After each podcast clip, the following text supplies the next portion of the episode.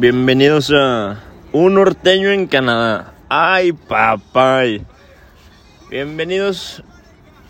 Bienvenidos, ¿cómo están? Bienvenidos mis escuchas. Bienvenidos a una segunda temporada de Un norteño en Canadá. Ay, papay. Como siempre me da un chingo de gusto saludarlos.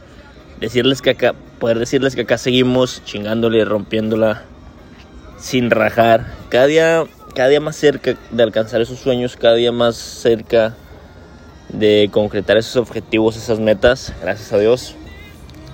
Este episodio es el inicio de la segunda temporada, es por eso que es llamado Questions and Answers. En este episodio, pues te contesto todas las preguntas y dudas que me mandaste por redes sociales. Este episodio es dedicado para ustedes, porque los quiero un chingo y así como ustedes siguen en este barco, yo también. Y sin rajar, yo no me puedo rajar. Comenzamos con las preguntas, bandita. Espero espero poder alcanzar a contestarlas todas. Ahí les va. La primera pregunta es, ¿te piensas quedar en Canadá? Ah, fíjate que la verdad la verdad mis planes son acá en Canadá, pero no estoy así como que cerrado a, a, regresar a México o inclusive irme a otro país. Este, la vida me ha enseñado que que pues que quedan muchas vueltas, ¿no? Entonces estoy mis planes son quedarme, pero si si, si me tengo que ir por X o Y, pues me voy sin rajar. La siguiente pregunta es, bandita, a ver, a ver, ¿Cuánto llevas viviendo en Canadá? En Canadá llevo ya tres años. Este, ya tres años que estamos acá por, por los Torontos. Siguiente pregunta. ¿Trabajas, estudias? Ahorita trabajo. Trabajo y estudio inglés. Este. Eso es lo que hago básicamente. Siguiente pregunta. ¿Qué tal? ¿Tienes novia? ¿Qué tal el dating allá? Este, sí, sí tengo novia. Eh, una... Sí, sí tengo novia. Y pues el dating acá, cabrón, la neta es diferente. Es muy diferente al dating de, en México. Pero es divertido, es algo que, que, que te va a gustar. Una vez que vengas y te descargues el Tinder o algo así, ¿no? La siguiente pregunta es, cabrón, ¿cuánto te tardaste en asentarte? Mm, fíjate que, pues, la verdad yo me tardé así en asentarme, en de que encontrar algo, o sea, lo que me gusta, el trabajo, o sea, me, me, refiero a la ocupación.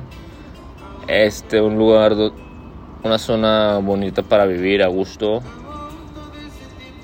y pues que disfrutes, ¿no? Yo, yo que me tardé un año porque pues siempre es extrañar a México, a pesar de pues, estar aquí asentado a gusto, siempre tengo la espinita de, pues, de mi México, ¿no?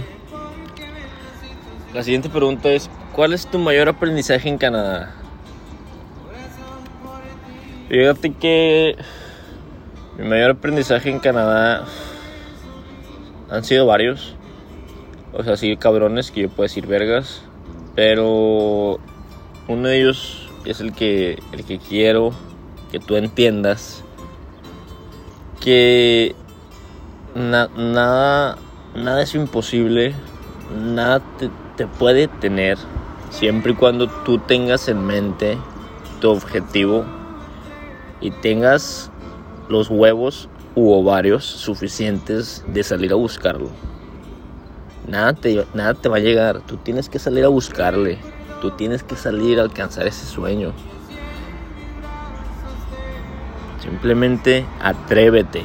Ese es el mayor aprendizaje que me ha dejado yo creo que nada, cabrón. Es al atreverme, ¿no? Este, la siguiente pregunta es, ah, uy, esta pregunta está cabrona. ¿Extrañas México, güey? 24/7, mi México, a pesar de todos sus flows, de corrupción, narcotráfico y la chingada. Para mí México es hermoso y la mi gente también. Extraño a México 24/7. Siguiente pregunta. ¿Qué es lo que más qué es lo que más te gusta en Canadá que no hay en México? Mm, yo diría que la diversidad. La diversidad y que acá pues las personas son de mente abierta.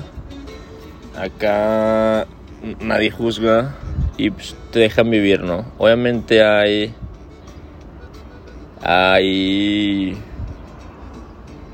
pues personas aquí también que son racistas X o Y, pero es lo que me gusta, que acá la, gente es más, más open mind y pues cada quien a su, a su pedo, ¿no? Como debería ser. Ok, siguiente pregunta. ¿Qué es lo que más extrañas de México y que no encuentras en Canadá? Fíjate que los tacos, güey, unos buenos tacos. La comida, güey. Claro, este, pues mi mamá está aquí, gracias a Dios, cuando me invita a comer. Oh, gracias, Diosito. Pero así, pues aquí en general la comida, güey. La comida, nada como la comida de mi México. Siguiente pregunta. Oh, esta es una informativa. ¿Han dicho algo sobre abrir, las fronteras? Mm, pues hasta ahorita sí que, que a finales de, junio, pero la neta lo han estado atrasando, atrasando, atrasando. Pero como quiera, yo los voy a mantener informados. No, no, se, no se preocupen, cabrones. Que hasta acá, acá está su norteño. Acá está su norteño. Este, la siguiente pregunta es, ¿cuál es tu lugar favorito en Toronto? Mi lugar favorito en Toronto es cuando estoy con mis, en el departamento de mis papás, con ellos comiendo y platicando. Ese es mi lugar favorito de Toronto. Y sentimental. Y así un spot chingón, pues yo diría que el lago. Me gusta mucho ir al lago. Hay una avenida que se llama Lakeshore y pues ahí hay un chingo de pues, banquitas, puede hacer picnics ejercicio, correr, andar en la bici, en la patineta y ruedo. Pues está chido y pues tienes de que la vista del lago, ¿no? Está cabrón. Cuando vengas acá yo te llevo. ok, siguiente pregunta. A la verga, ¿con cuántos canadienses te has rifado? Un caballero no tiene memoria, compadre. Un caballero no tiene memoria.